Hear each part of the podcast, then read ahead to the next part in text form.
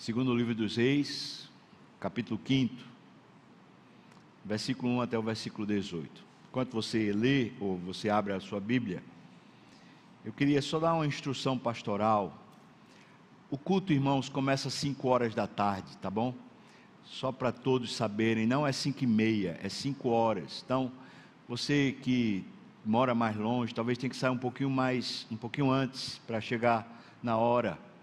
Você que mora mais perto, toma banho um pouquinho mais cedo, né?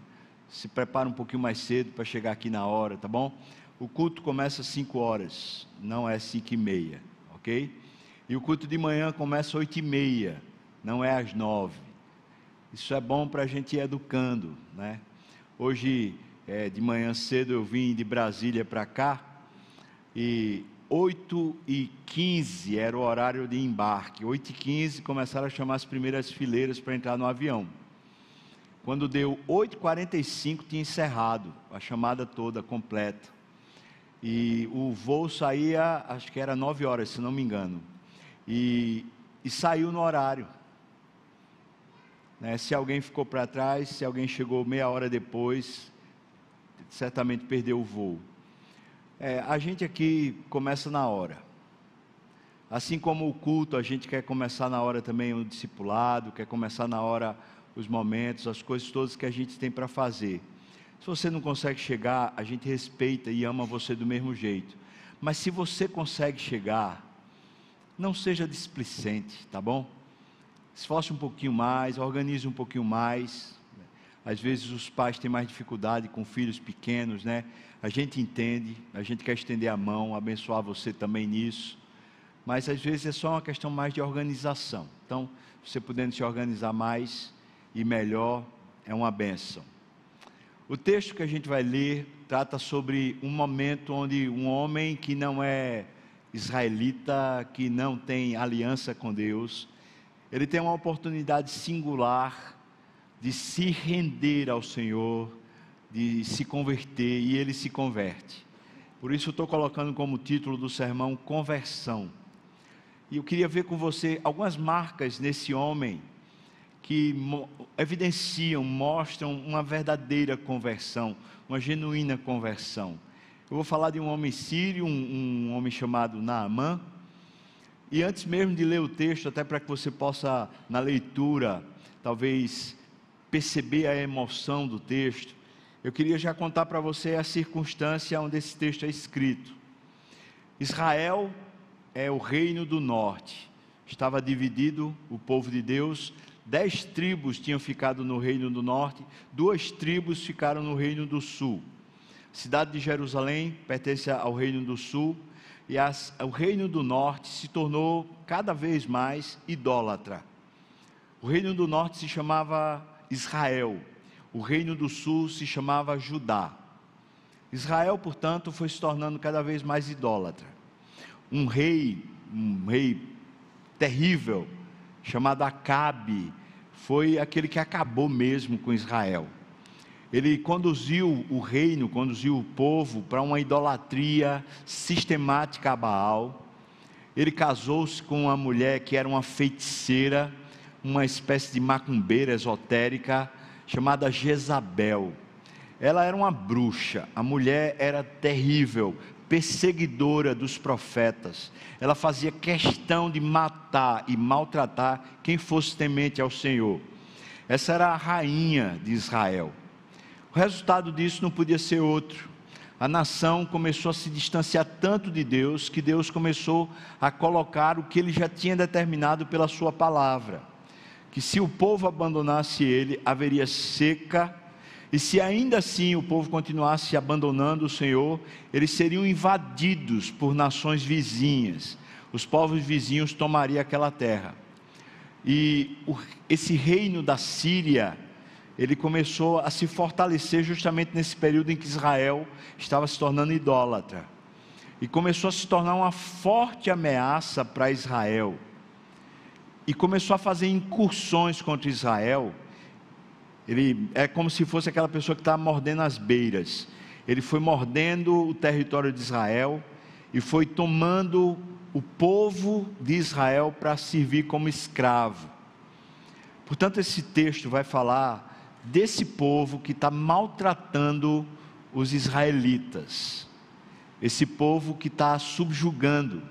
É juízo de Deus, Deus já havia avisado, mas aquele que sente, aquele que está sendo, está tá tendo a sua família prejudicada, seus rendimentos prejudicados, tendo parte da sua família sendo levada para ser escravo, quem sente isso na pele sofre muito, mesmo que entenda que está debaixo do juízo de Deus, ainda assim sofre demais.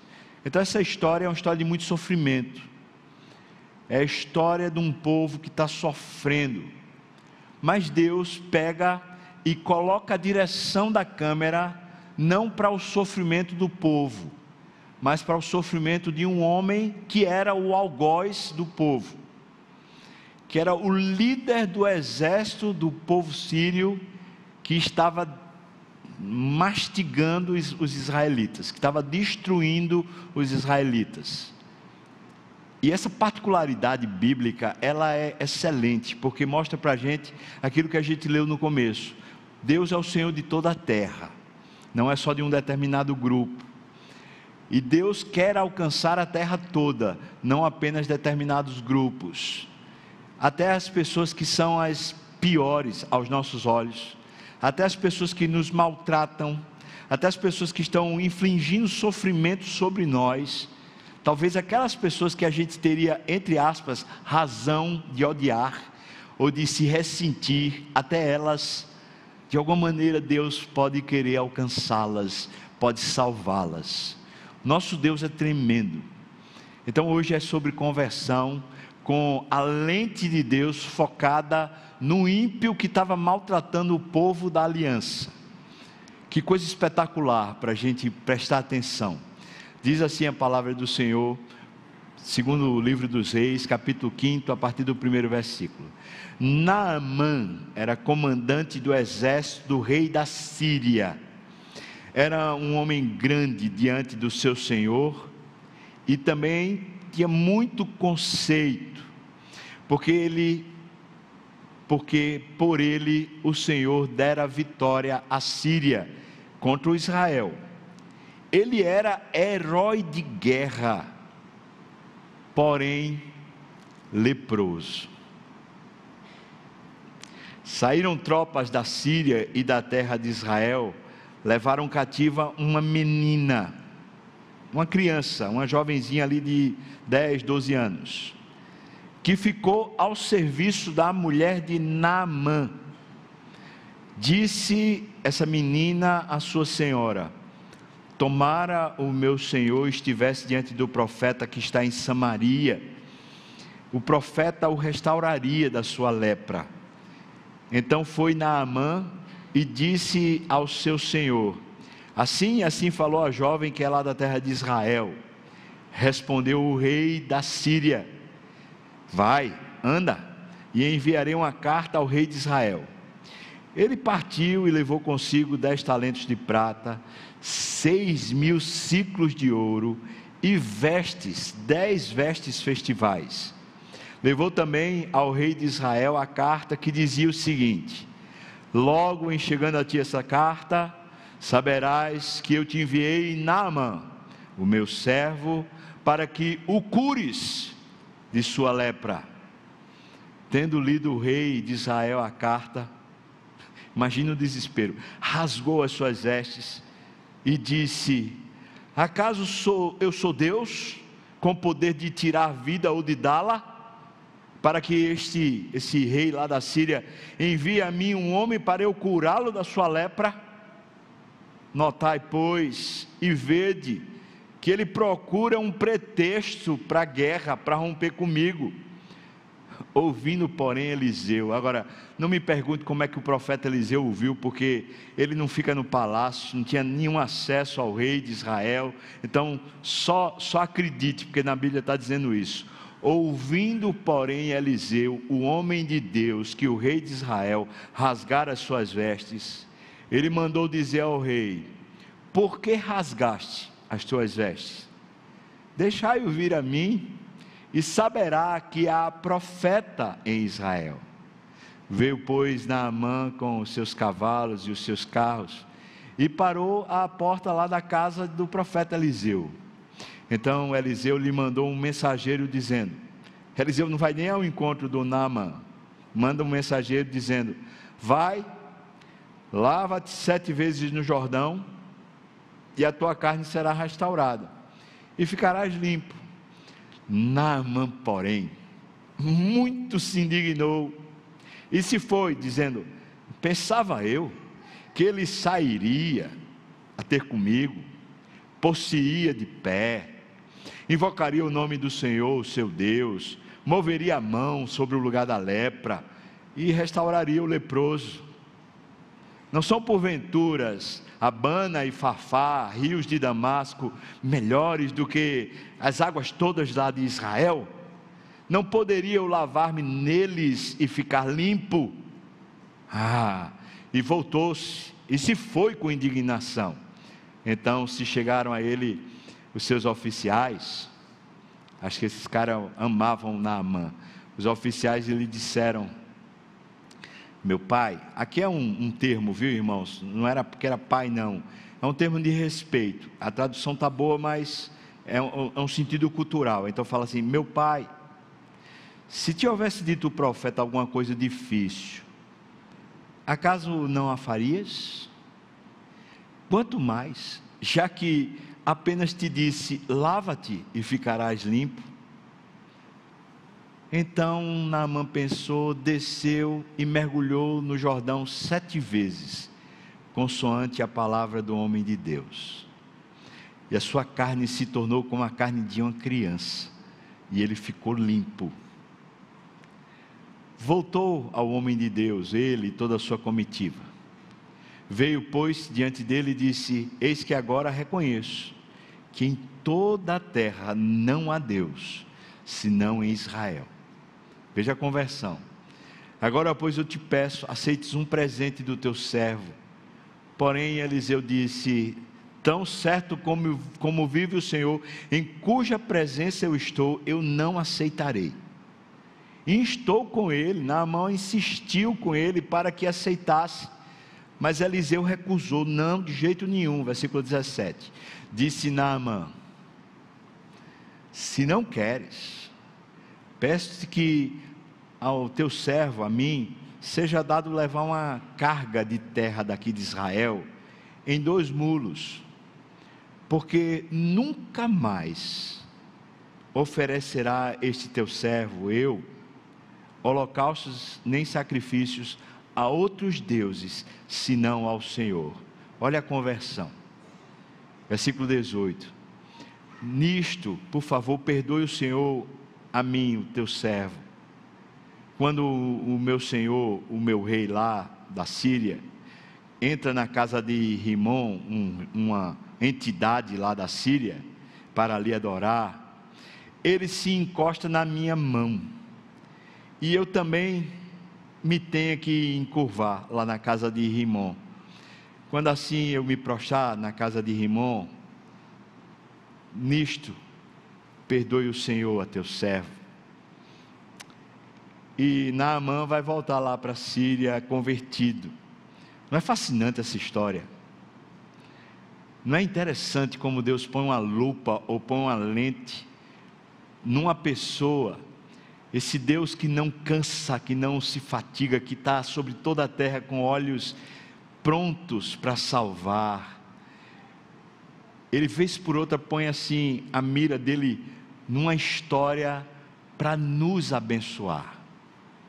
A história de Naamã está contada na palavra para eu e você desfrutarmos dessa experiência viva chamada salvação, a conversão.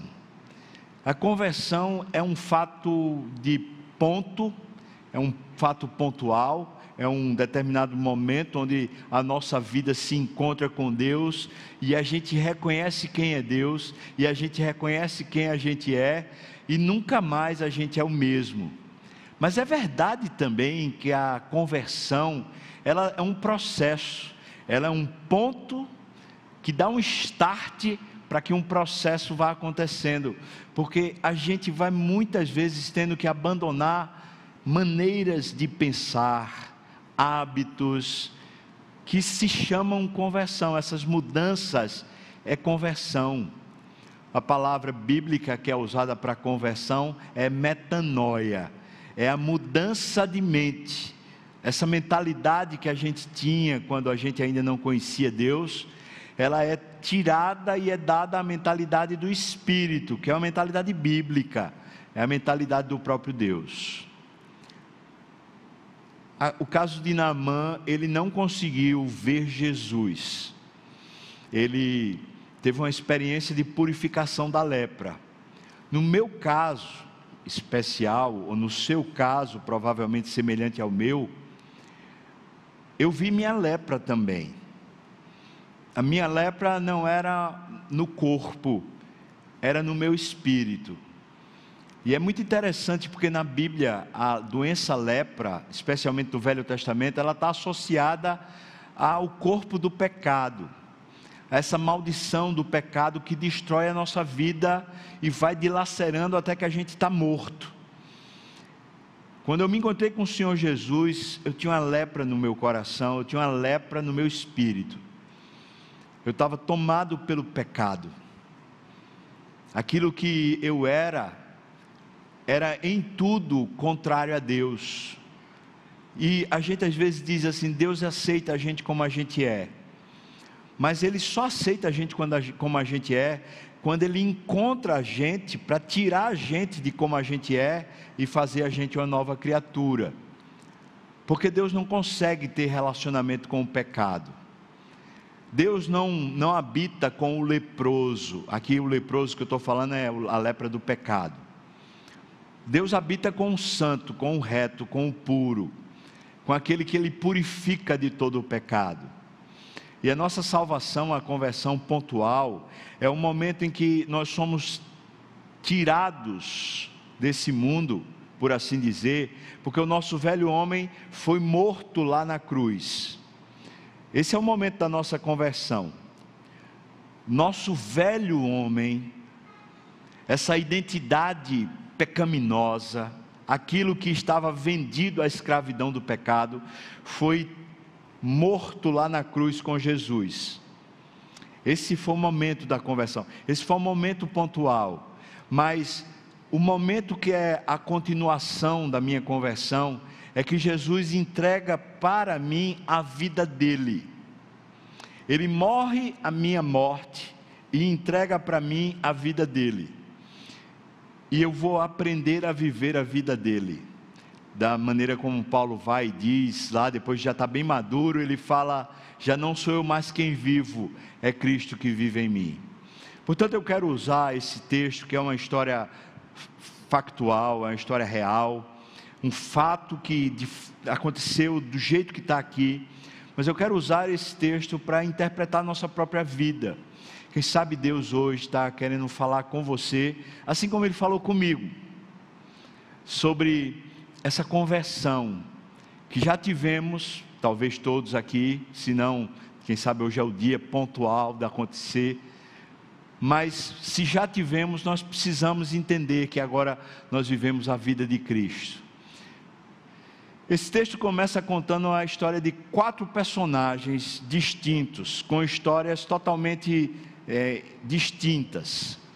Eu vou começar a história por onde o texto começa: a história de um alto oficial de renome, com uma reputação gigante, que estava recebendo honrarias e mais honrarias do seu rei. Esse homem se chama Naamã, a Bíblia faz questão de dizer o nome dele.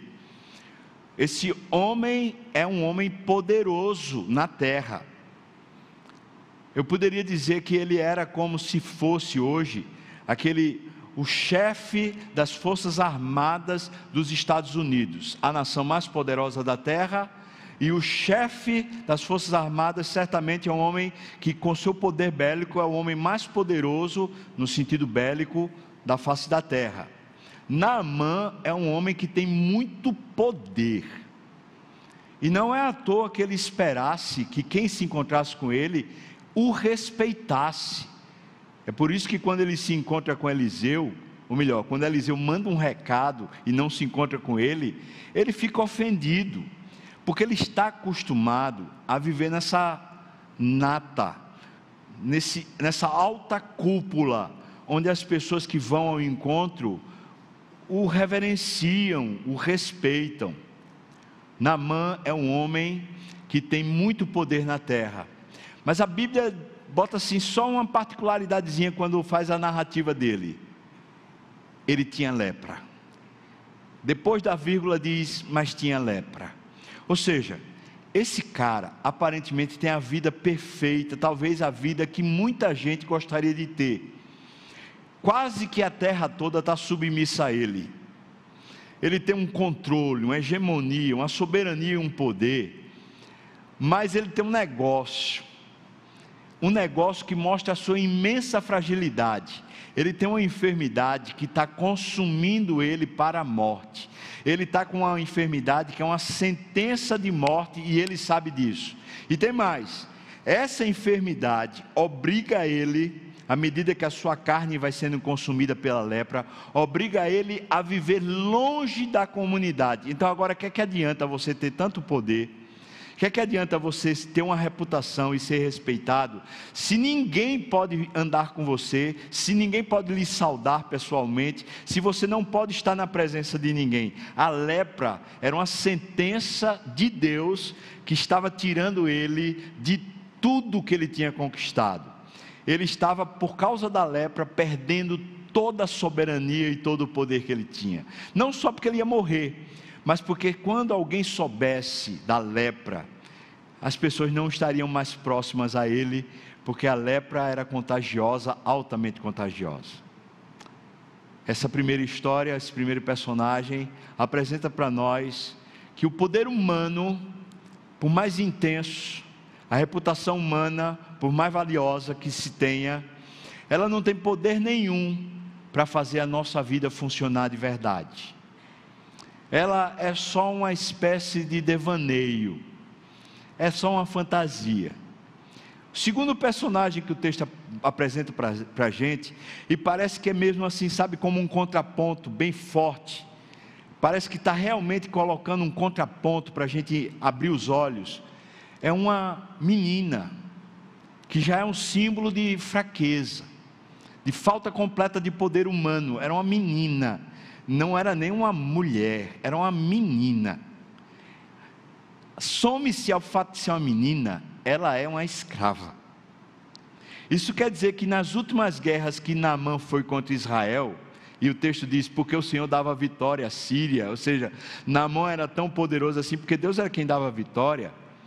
Isso quer dizer que numa dessas investidas, a casa dessa menina foi tomada pelo exército sírio, e Naamã pegou aquela menina para ser escrava na casa dele.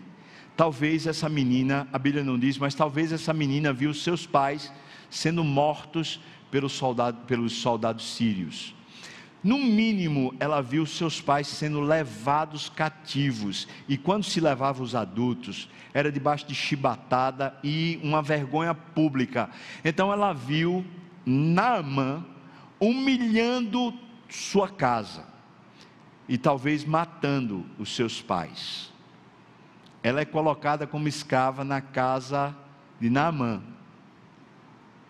Essa menina, ela não é só israelita, ela é uma menina que tem uma aliança com Deus, tão frágil, tão aparentemente nas mãos dos homens, mas veja o poder que essa menina tem ela tem um coração que é um coração de servo. E veja que poder é esse, irmão.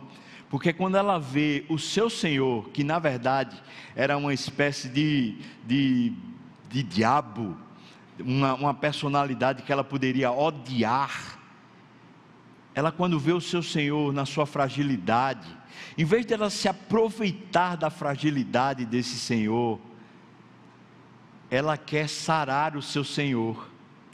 Veja o tamanho do poder espiritual que essa menina tem. Ela é humanamente um símbolo de fraqueza, mas a estatura espiritual dessa menina, ela é uma gigante. ela não só serve lavando os pratos, limpando as necessidades que tinha dentro de casa, ela não só servia fazendo tarefas, mas ela servia também como serva de Deus. Ela queria o bem daquele que lhe fazia mal. Ela queria a saúde daquele que merecia humanamente ser morto. Essa menina, ela tem um tipo de poder que a terra não conhece. Essa fragilidade toda que os homens reputariam a ela, não era real, porque ela tinha mais poder do que Naamã na casa de Naamã. Ela faz um comentário com a sua senhora: se o meu senhor procurasse o profeta que tem lá, lá em Israel, na minha terra, ele ia ficar curado. E aí Naamã fica logo, ah, não, eu, eu vou atrás disso, e fala lá com o seu rei, e o rei expede uma carta, e quando a carta vai para Israel, vai para o terceiro personagem que eu quero apresentar, que o texto nos apresenta, que é o rei de Israel. O rei de Israel é outra figura de poder. Mesmo que ele estivesse perdendo território, mas dentro de Israel, a pessoa de maior poder era o rei. Essa figura de poder e autoridade, ele recebe uma carta do rei da Síria, dizendo: Eu estou mandando Naamã para que o cures. E ele é tomado de pavor. Veja como o texto parece estar apresentando para a gente esse senso e contrassenso o cara mais poderoso de Israel, quando recebe um bilhete, ele fica tão frágil como se fosse uma menininha. Ele fica logo pensando: isso é sabotagem. Esse cara está arranjando um meio para fazer guerra contra a gente. Ele quer tomar o território. Ele fica tomado de medo. A fragilidade dele é exposta. Ele não é esse rei poderoso. Ele é um rei cheio de medo. Veja de novo aquilo que os homens poderiam reputar como fonte de muito poder, nos bastidores era fraqueza. E sempre é assim. Aquilo que nós aqui na terra reputamos como fonte de força, nos bastidores lá, onde ninguém está vendo, é sempre o nosso calcanhar de Aquiles. É ali que a gente se sente frágil, como o rei de Israel se sentia. Mas aí o texto vem e apresenta o quarto personagem. E o quarto personagem é o profeta. E o profeta Eliseu, que é apresentado para nós no texto aqui, ele é um personagem também sem poder humano. Eu estou falando isso, alguém pode discordar e eu, eu respeito que discorde. Mas eu estou falando que ele era sem poder humano, porque ele não era respeitado pelo rei, ele não era respeitado pelo exército, Inclusive, esse rei mandou prender Eliseu, ou seja, ele não tinha reputação, ele não tinha status, ele era uma pessoa desprestigiada no reino, não diante de Deus. Esse homem Eliseu é o homem que, quando ouve falar que o rei está com medo, veja de novo como a história parece refletir a primeira história. Esse esse profeta que é desdenhado pelo rei, esse profeta que é perseguido pelo rei, esse profeta que é mandado ser preso pelo rei, esse profeta, quando sabe que o rei está aperreado, quando sabe que o rei está em apuros, ele diz: Por que você não manda o seu aperreio para mim? Por que não manda o seu problema para mim que eu vou resolver? Ele serve. Esse homem que humanamente não tem poder, ele tem um imenso poder espiritual. Ele chama a responsabilidade para si. Ele sabe quem é Deus e ele faz questão de dizer na sua, no seu discurso: o Deus em cuja presença eu estou. Se a menina era uma crente, o profeta também é outro crente nesse texto. Então você viu como Deus foi montando para nós o cenário. Ele primeiro mostra o poder da terra, e mostra que o poder da terra é só vento, é só faz de conta. E depois ele mostra a figura de uma pessoa que diante da terra é frágil, mas que anda com ele, quanto forte ela é. Depois, de novo, mostra o poder da terra, mas mostra que é, é, só, é só uma nuvem, não existe de fato poder. E depois mostra a figura de uma pessoa sem poder humano, mas que anda com Deus e que tem poder de verdade. Irmãos, será que nós estamos vivendo continuamente num faz de conta? E essa realidade de poderes que a gente imagina, essa realidade que muitas vezes elas servem para nós, para a gente viver invocado, irado, juízes, presidentes, presidenciáveis, às vezes doutores, médicos, gente que tem aparentemente a caneta na mão, que a gente reputa tanto poder para eles, será que a gente não está vivendo uma ilusão? Será que hoje Deus não está colocando a gente diante do espelho da palavra, para que a gente se aperceba que a gente sozinho, olha só que figura linda, você, como crente, sozinho no seu quarto, quando você fala com o Pai das luzes, com o Rei das nações, você tem mais poder do que o homem mais poderoso da terra, mesmo que ele tenha a caneta para assinar qualquer coisa ou o dedo para apertar qualquer botão. Sabe o que faz diferença e o que dá poder? Essa vida com Deus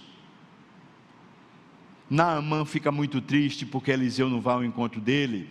E ofendido, ele, tomado de vaidade, ele fala: se eu precisasse de banho, eu usava os rios de lá que são mais limpos do que daqui de Israel. Ele desdenha dos, do rio de Israel, que era só um, o rio Jordão. Mas aí, um, alguém que ama, os oficiais que amam ele, fala assim: se, se fosse difícil, você não ia fazer? Por que você não vai lá e toma banho? E ele toma sete banhos. E a Bíblia parece brincar com a gente, porque diz assim que ele ficou com a pele como se fosse de bebê. Ele ficou completamente curado. Aquele banho não foi só na carne de, de, de Naaman, porque mudou a postura dele.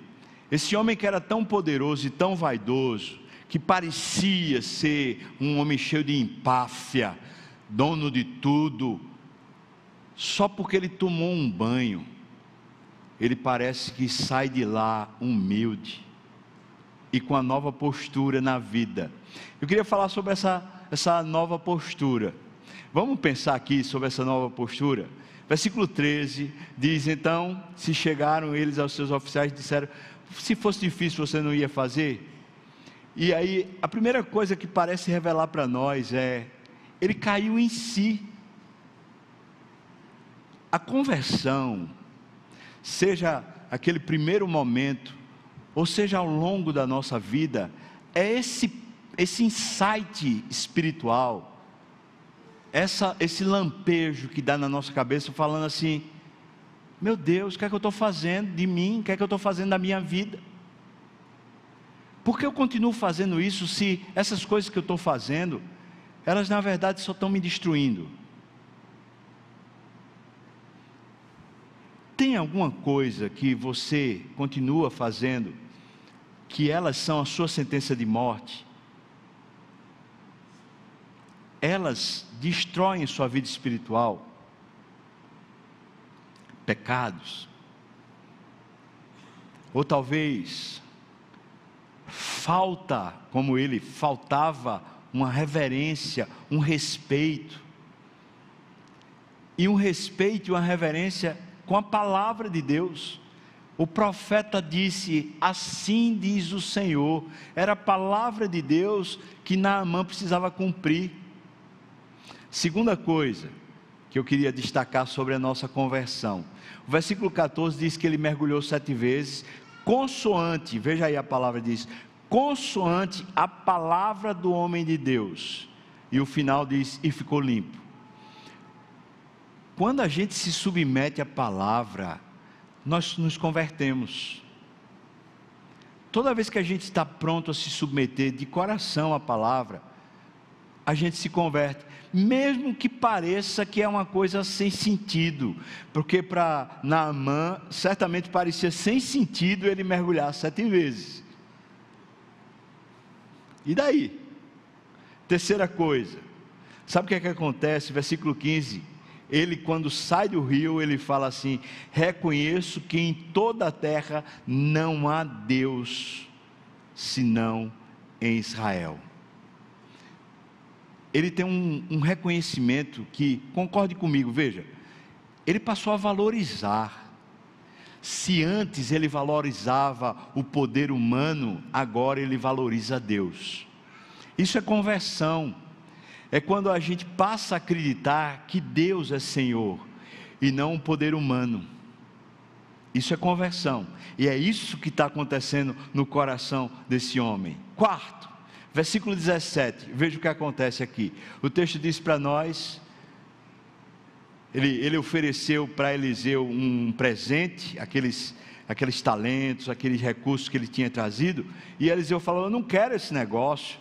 Você honra a Deus, louva a Deus, mas ele queria recompensar o homem, não a Deus. Ele era um neófito, uma pessoa que acabou de se converter. Aí ele pensava que esse negócio com Deus é para fazer para os homens e não para Deus. E aí Eliseu dá uma consertada nele. Aí o versículo 17 diz: Peço-te, veja na mão, agora, Peço-te que deis a seu servo um punhado de terra que eu vou colocar aqui no jumento para levar lá para minha terra.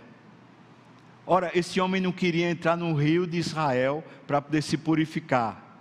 Agora ele quer levar pedaços de terra de Israel para lá, para sua terra, porque ele não quer ficar pisando na terra da Síria. Quando ele for falar com Deus, ele quer pisar na terra de Israel. Será que houve uma mudança de mente nesse homem? Veja só, ele entende o seguinte: eu agora preciso estar no ambiente de Deus. E se eu não vou poder morar em Israel, eu quero levar a presença de Deus comigo. E para ele a ideia de levar a presença de Deus era simplesmente levar um pedaço de terra. E ele faz, ele disse: já que você não vai aceitar meu presente, então me dê um presente. Deixa eu levar um pedacinho de Deus para lá também, porque eu vou querer cultuar a Deus. O quarto ponto que eu queria destacar como sendo uma referência da nossa conversão é a gente querer a presença de Deus conosco. O texto diz para a gente assim: veja aí o versículo 17. Vou levar uma carga para lá com os muros de terra, porque, segunda parte do versículo, porque nunca mais eu vou oferecer nem sacrifício, nem holocausto a outros deuses, senão o Senhor a partir de hoje eu vou cultuar a Deus, mesmo que lá na minha terra eu vou só cultuar a Deus. Sabe, irmãos, essa é uma marca de um convertido. Ele quer cultuar, não, não é uma, uma obrigação religiosa, é, é o coração.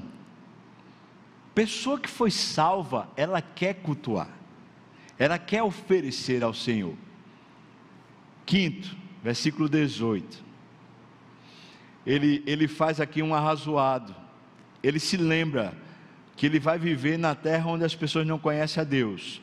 Ele se lembra também que o senhor dele, que é o rei lá, é devoto de um tal de Rimão, uma entidade lá do, dos sírios que inclusive devia ter um templo a Rimon, onde o, o rei da Síria ia lá para fazer suas oferendas e tal. Ele se lembra disso, ele se lembra assim: eu vou cultuar só a Deus, ele acabou de dizer isso, mas eu vou continuar servindo o rei da Síria. Parece conosco, não é? A gente diz, ah, eu vou só cultuar a Deus, mas você continua servindo de segunda a sexta, segunda a sábado, você continua servindo lá na empresa tal, no, no, no, sei lá, no emprego tal, na situação tal. Ou seja, os deuses desse mundo, os senhores dessa terra, eles continuam sendo de alguma maneira nossos patrões. E aí ele diz assim para Eliseu: Olha, é, eu já estou querendo contar com a misericórdia de Deus comigo. Veja se não é isso que ele fala. Eu queria que a graça de Deus me acompanhasse também. Ele diz: Por favor, veja, quando eu me encurvar na casa de Rimon, porque o meu Senhor vai se apoiar em mim, toda vez ele se apoia na minha mão, é como se o, o rei, na hora que fosse se ajoelhar, pegava a mão de Naamã para se apoiar e se ajoelhar, mas quando pegava a mão, ele dava uma puxada, tipo assim, te ajoelha também, miserável. Ele disse, na hora que eu me, me dar uma encurvada assim, será que Deus vai ter uma misericórdia comigo? um homem que acabou de se converter.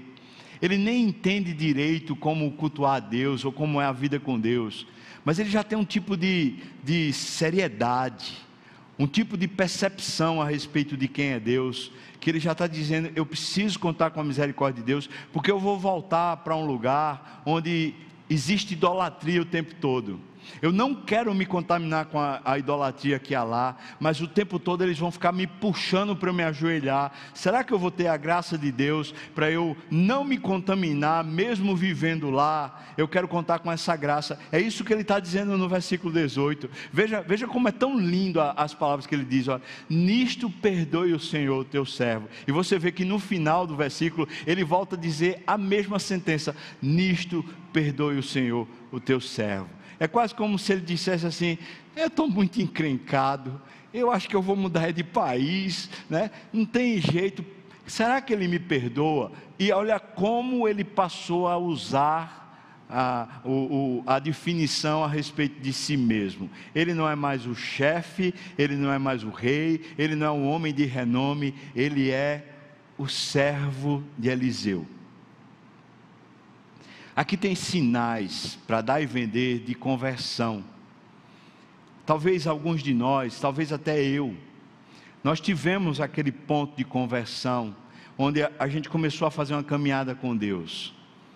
Mas a gente continua tendo isso, a gente continua tendo, tendo esse tipo de submissão à palavra, a gente continua sendo purificado pela palavra a gente continua sendo despertado para cultuar a Deus, de verdade, querer cultuar, se comprometer com Deus. A gente tem continuado nessa experiência de pedir a Deus misericórdia, Senhor, me perdoa, porque eu estou no mercado de trabalho, eu estou vivendo em condições que são tão difíceis. Vez por outra querem comprometer minha fé, vez por outra querem que eu fique de joelhos diante de deuses desse mundo, e, e eu não quero mais. Será que o Senhor pode me perdoar? É, será que o Senhor pode me estender a mão e sobre mim a tua misericórdia e o teu perdão? Como como a gente cantou. Será que o Senhor pode fazer isso comigo? Porque eu não quero mais largar esse Deus, eu não quero mais largar essa experiência. É isso que Naamã está vivendo.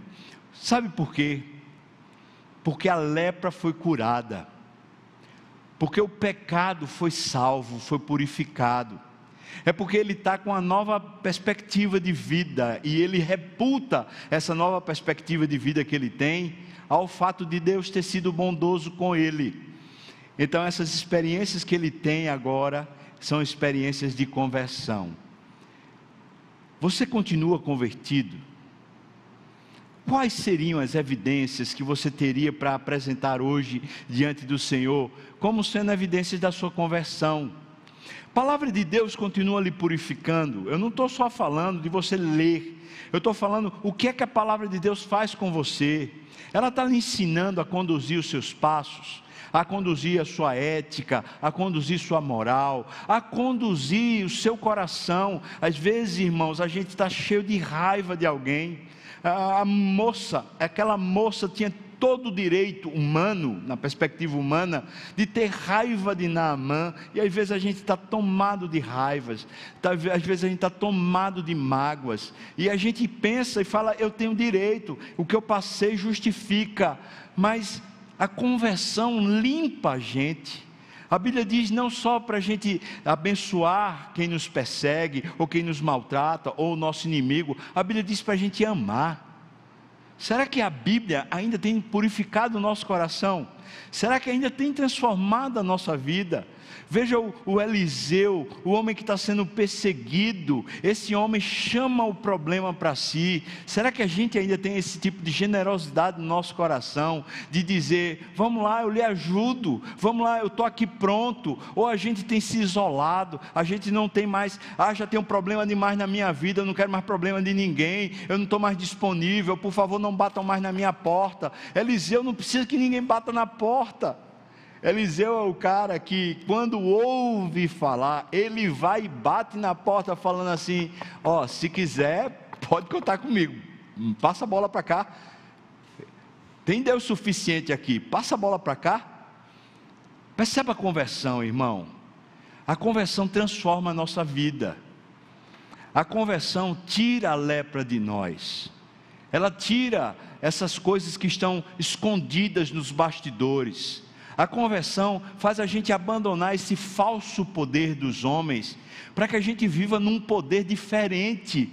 Esse poder que emana de Deus, emana do Espírito, é dentro de nós, faz a gente mais do que vitorioso. Eu pergunto para você: a Bíblia o que a Bíblia diz ainda está limpando você, ainda está limpando sua alma, ainda está lhe purificando. E quando você encontra a Bíblia, quando você encontra com Deus, você é esse cara que quer ter o, no, seu, no seu lugar de trabalho, o lugar onde você o adora, na sua casa, o lugar onde você adora. Você é esse cara que quer prestar culto a Deus ou, ou vir para o culto, ou, ou, fazer o culto, ou andar, sei lá, estar tá no discipulado, no ministério de homens, no ministério da mulher, o, o culto do jovem. É, é, tipo assim: eu vou porque, porque tem que ir, é porque a igreja colocou, ou porque meus pais querem, ou porque minha esposa ou meu marido está tá me chamando, mas se fosse por mim eu não queria, se fosse por mim eu dormia mais, eu esperava mais, eu sei lá o que mais. Como é que está a sua vida, irmão? Existe conversão, porque veja só, se a nossa conversão ela só foi pontual e ela não continua como um processo, talvez fosse bom a gente parar um pouquinho e verificar, meu Deus, eu me converti mesmo ou só tive uma emoção? A conversão ela produz frutos simples. E se eu fosse resumir tudo isso, me parece que o grande, a grande transformação é que aquele coração tão orgulhoso, tão tomado de poderes humanos, que preocupava-se com a reputação, preocupava-se como as pessoas é, saudariam ele, preocupava-se com a sua posição e seu status. Esse coração orgulhoso se chama de servo. Servo de Eliseu, que era o cara sem prestígio no reino. Essa é a grande mudança que acontece e continua acontecendo. Nós vamos largando o mundo e vamos cada vez nadando mais de braçada na vida do Espírito, crendo no poder do alto crendo que o Senhor é suficiente, crendo que Deus é capaz de transformar as nossas fragilidades em pontos de fortaleza para nós.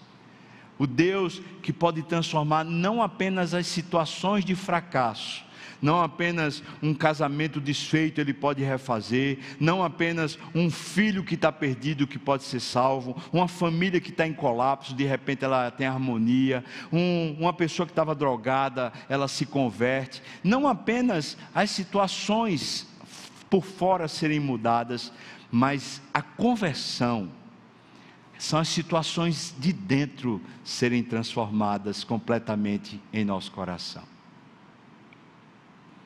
a nossa realidade muda.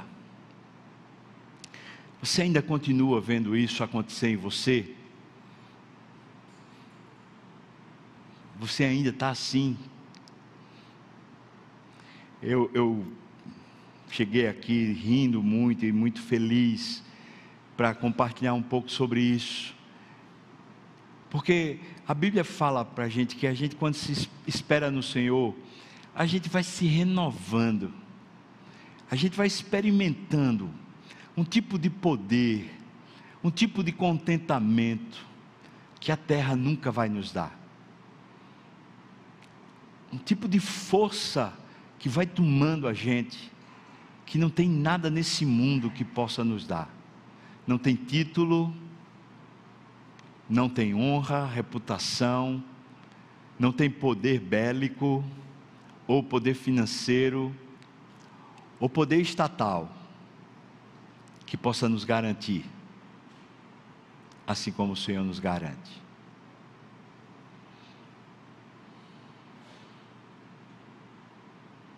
Se você perdeu isso,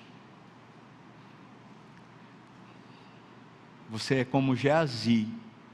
O texto segue contando que Geazi era o cara que estava do lado de Eliseu mas olhando para a riqueza que Naamã trouxe, é, é, Geazi corre lá para poder fraudar os processos. Só que Geazi volta com riqueza e poder, mas ele volta leproso. Naamã chegou leproso e cheio de poder, e ele volta como um servo, curado da lepra. Como você chegou aqui e como você vai sair? Talvez alguns de nós, como Geazi, começou servindo, mas depois a gente começou a querer poder. Querer riqueza, querer cargo, querer status. E a lepra tomou conta.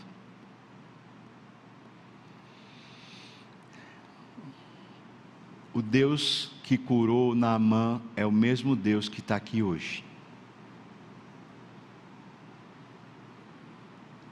O Deus que purifica por meio da Sua palavra Naamã, é por meio da mesma palavra que Ele purifica você. Eu só tenho um copinho. Alguém vai querer? Jogar água na cabeça? Mesmo que você viesse, eu não ia dar o copo para você.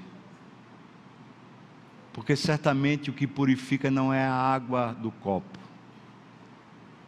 mas é a água dessa palavra que está saindo da minha boca para você. Você veio para cá e o Espírito fez questão de lhe encharcar. Mas talvez você saia daqui dizendo: por acaso eu não encontro isso na minha própria vida, do meu jeito? Será que lá em Damasco a gente não consegue ter nos rios de lá, Fafá, rios muito melhores e mais limpos?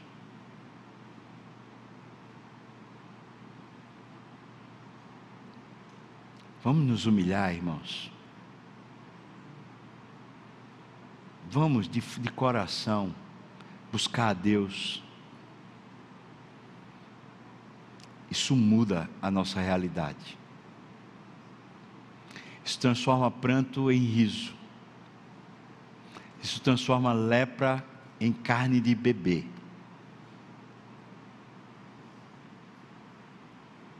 Isso transforma alta reputação em homens que são servos. Vamos orar? Você pode orar também. Convidar, se você quiser, a ficar de pé para a gente orar, dizendo para Deus: Isso eu quero, Senhor. Eu já sou convertido faz anos, mas eu quero que esse processo continue acontecendo no meu coração a humildade, a prontidão para a palavra a transformação interior no coração de verdade. Eu quero, Senhor. Eu quero. Deus, é tão bom poder compartilhar tua palavra com o teu povo. E que experiência é essa que a gente ouviu hoje aqui? Obrigado porque o Senhor colocou a câmera e a lupa nessa história para nosso coração hoje se identificar. Meu Deus, não deixa a gente sair daqui leproso. Deixa não, Deus. Dá um banho em nós aqui hoje, Senhor. Ajuda a gente a sair daqui como servos, com vontade de te buscar mais na vida querendo levar um pedacinho do culto, um pedacinho dessa história para a nossa própria vida lá em casa, para continuar te buscando, Senhor. Não deixa, Senhor, a gente perder as oportunidades. Perdão se te abandonamos como Geazi. Perdão, Senhor Deus, se a gente tem deixado a tua glória pela glória dos homens mas hoje aqui é um tempo de reconciliação. Reconcilia-nos, Senhor. Transforma-nos, Senhor. Abençoa-nos, Senhor. Levanta a tua igreja, Senhor. Vivifica a tua igreja. Renova a tua igreja. Faz os olhos brilharem de novo. Tira de nós a lepra, Senhor, no nome de Jesus.